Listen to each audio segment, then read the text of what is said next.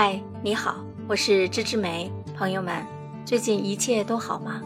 本期节目啊，梅子将分享关于新加坡的一项环保新计划。新加坡向来非常注重环保，虽然政府一直不断的培养本地人的环保意识，但是仍有一部分人并没有付诸行动。那么，新加坡将设立推行什么样的环保新计划呢？设立环保新计划的原因和目的又是什么？具体将如何执行呢？欢迎收听《乐活南洋》，芝芝梅带你聚焦东南亚。最近呀，新加坡政府设立了环保新计划，最迟从二零二四年中开始，将实行饮料容器退费制，将为饮料瓶罐收取押金，从此来提高全国回收率，特别是塑料垃圾。朋友们都了解啊，保护环境已经成为全球的主流共识。减少垃圾量，达到低碳生活是当中关键的一环。如今经济全球化提升了大量人口的生活品质，但是呢，物质丰富的结果导致了垃圾量的剧增，对于地球环境造成了极大的破坏。因此啊，再循环无疑是解决方案之一，它能够一举两得。一方面呢，通过能再利用的部分减少对生产原材料的需求；另一方面，通过延长物品的使用寿命，减少垃圾量，但是对一部分群体来说呢，环保理念啊始终距离日常生活过于遥远。如果我们用树柱理性和道德说教的方式，对他们能发挥的效果毕竟是有限的，还需要更长的时间。再加上啊，现代生活追求便利，产生了大量最终成为垃圾的即用即丢的商品。要真正的去推动人们改变生活习惯和方式。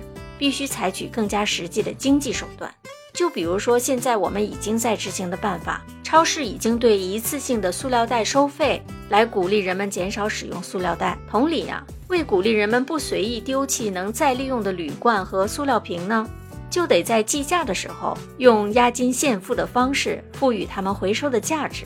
那么这项新制度，新加坡民众需要为包装饮料支付多少押金呢？哪一些饮料瓶罐得支付押金？如何取回押金呢？新加坡国家环境局本月底就宣布了，最迟将在二零二四年中推行的饮料瓶罐退费制，涵盖了所有一百五十毫升到三公升的铝罐和塑料瓶装饮料，但是暂时不包括纸盒装和玻璃瓶装的饮料。公众在购买铝罐和塑料瓶装饮料的时候，必须先支付新币一角或两角的押金，并且要在指定的回收站退回空瓶罐的时候才能取回押金。无论饮料瓶罐的大小和材料是什么样的，所有瓶罐的押金额都是统一的。这是新加坡推进再循环活动的又一具体措施。新加坡本地市场啊，每年供应的各类包装饮料估计数量超过了十亿个，铝罐和塑料瓶装的饮料约占七成。根据其他国家的经验啊。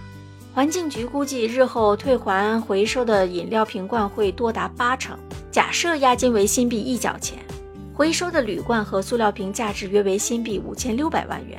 环境局指出啊，目前全球有约五十个国家和地区，包括挪威、德国、克罗地亚，还有澳大利亚等，已经实行了类似的计划。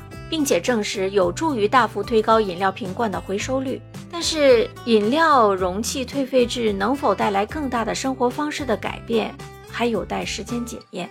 对于新加坡中上阶层而言呢，一两角钱的押金或许还不足以推动他们改变生活习惯的，但是对于中下阶层，押金或许能发挥作用，并且可能连带鼓励他们也再循环类似的垃圾，就比如说我们洗发水还有洗碗液的塑料瓶。此外呢，当每个空铝罐和塑料瓶都自带回收价值的时候啊，还可能吸引一些个体以此谋生呢，以及催生新型的垃圾回收业者，在更大的范围内提升本地的垃圾回收率。另外，还有一个迫在眉睫的问题就是，新加坡的垃圾处理方式是先焚烧再掩埋。去年，新加坡本地共制造了一百八十二万公吨的住家垃圾。随着经济活动复苏和国门的开放，垃圾生产的速度肯定会加速。如此一来，本地唯一的垃圾埋置场石马高岛预计将在二零三五年或者是更早便被填满了。因此啊，除了物尽其用和少用，通过各种方式再循环垃圾变得刻不容缓。新加坡本地居民必须从更大的视角考虑问题了。如此看来，饮料容器退费制势在必行。虽然这个环保新措施在新加坡还处于摸索的阶段，也可以预见到在过程中或许会出现更多的困难，特别是个人在生活上所必须做出的调整。但是从其他国家的成熟经验来判断啊，成功的概率还是可期待的。其实啊，任何一项环保新措施都需要靠所有人的全力配合，大家必须要有持之以恒的决心才行呀。如果生活习惯的改变竟还包括了减少罐装饮料的消费，那对改善全民健康就是意外的收获了。